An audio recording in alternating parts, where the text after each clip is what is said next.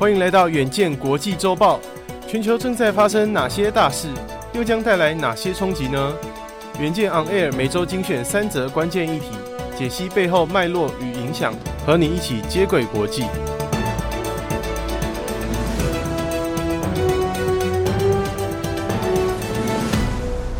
大家好，欢迎收听远见国际周报，我是右庆。本周国际周报由林世会整理，共包含四则国际大事，分别是：中共军演锁台，日本防卫省表示，共有四枚飞弹经过台湾上空，这也是首次有中共的弹道飞弹飞越台湾上空。蔡英文总统表示，我们会坚定地捍卫主权和国家安全。第二则看到，这周裴洛西旋风式的访问台湾和韩国。韩国总统尹锡悦竟采取迂回政策，难道是怕了中国，决定放弃亲美吗？答案从产业界的动作看最准，三星和 SK 海力士可没有缺席。另外，美国猴痘疫情再起，现在传出备存的疫苗过期，下一场的疫苗战即将开打。最后看到 NFT 热潮仍在，LINE 终于积极进驻。首波攻势是向全球寄出免费空投与韩流元宇宙，然而采取中心化的管理，让从加密货币圈来的用户有点不太习惯。首先看到中国为了报复美国众议院议长佩洛西的访台，四号在台湾周边进行军演。我国国防部表示，共军共发射了十一枚东风系列弹道飞弹，而其中竟然还有四枚飞越台湾上空。由于对地面没有构成危害，因此没有发布防空警报。根据共军东部战区的消息指出，四号的演习出动多台新型远程火箭炮、地对地弹道飞弹，以及上百架歼击机编队和十多艘驱逐舰、护卫舰。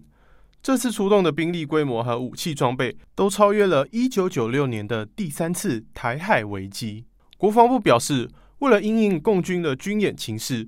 国军运用了各种预警监侦机制，及时掌握发射动态，启动相关防御系统，并强化战备准备。蔡英文总统四号录影谈话时指出，中共的行为对台湾和国际社会都是不负责任的做法，侵犯台湾主权，更造成印太区域高度紧张。蔡总统指出，台湾会坚定地捍卫主权和国家安全，坚守民主自由的防线。国军也已经加强战备。严密监控所有军事动态，政府单位也沉着应对，请民众放心。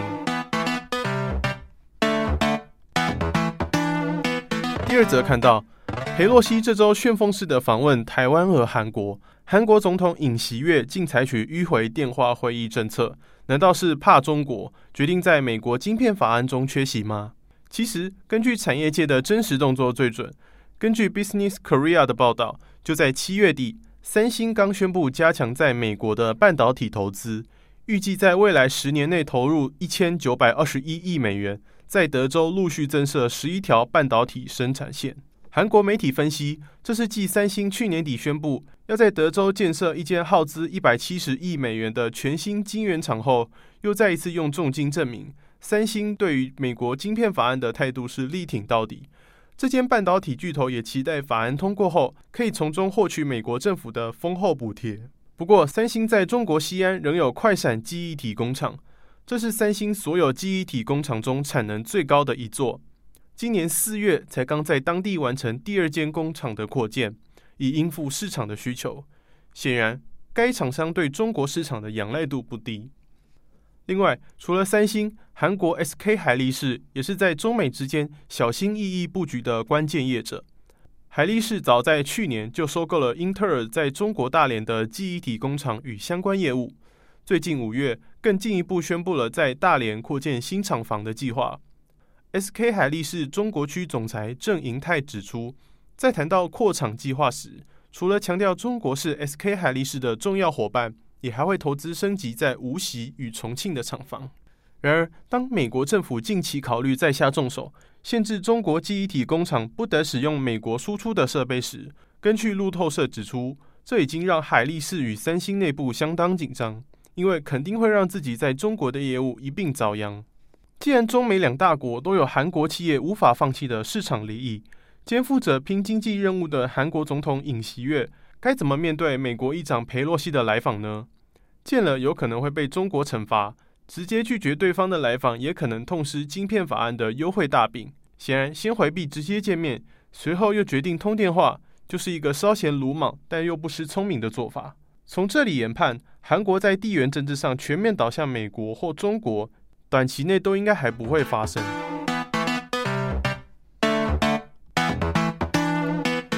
着看到猴痘疫情最近正式在美国各地爆发。这几周陆续有纽约州、加州与伊利诺州三州先后宣布进入紧急状态，当地政府与民众呼吁急需疫苗。没想到美国又闹出防疫缺口。经过医学研究指出，用天花疫苗来防治猴痘也能达成百分之八十五的保护力。美国政府在多年来都有为了天花而备存疫苗，原本认为应付猴痘也绰绰有余，没想到最近因为当地疫情升温，决定启用后。才发现其中有高达两千万支疫苗已经过期，目前备存量只剩下两千四百支。猴痘疫苗需要打两剂才足够，存量只够一千多人施打。根据《纽约时报》、《华盛顿邮报》估计，美国整体需要施打的高风险族群至少有一百万人，因此需要至少两百万剂。如果这个缺口来不及补足，让疫情急速升温，后果将不堪设想。然而，全球唯一能生产猴痘合格疫苗的丹麦生技业者巴伐利亚北欧，早就接下了来自欧盟的七千万剂猴痘疫苗订单，预计在未来四年内陆续生产，短期将难以再吃下美国急需的大量新订单。同时，曾经生产新冠疫苗的美国生技业者莫德纳，虽然五月底曾经表示正在测试猴痘疫苗，但目前仍在临床前期阶段，可能缓不济急。如此看来，下一波疫苗战即将开打，意外成为目前猴痘唯一救星的巴伐利亚北欧公司，近一个月内的股价已经飙升至百分之六十五。只是美国这次的疫苗漏洞到底该怎么补？另外，又是否会因为欧美大抢新疫苗，牵连到防疫弱势的国家，还需要持续的关注。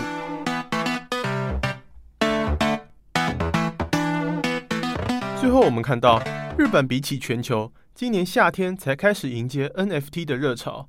，LINE 也开始积极抢攻。子公司 LINE NEXT 旗下的 NFT 市集平台 DOSI 本周在官网上宣布，将对全球愿意在此开设钱包账号的用户免费空投好康。此外，在这个网站首波销售的 NFT 将善用最能让全球年轻世代掏钱的韩流元宇宙。首先，DOSI 选择当做强打商品的是。红遍全球一百二十个国家的韩国网络漫画《地狱公使》，去年底被串流平台 Netflix 投资改编成影集后，已经成为当年仅次《鱿鱼游戏》这个全球观看次数最高的韩剧。该网漫团队近期推出了专属的 NFT，还要比照漫画情节打造出暗黑地狱般的元宇宙。另外，曾经发行电影《寄生上流》，最近投资台剧《妈别闹了》的韩国最大娱乐集团 CJ Entertainment。也将推出旗下网红歌手的 NFT 周边商品，在 DOSI 平台上发售。其中有一部分的做法类似美国直男 NBA 将球员的灌篮片段转成 NFT，是将艺人的演出精华转换成数位资产，让粉丝永久保存。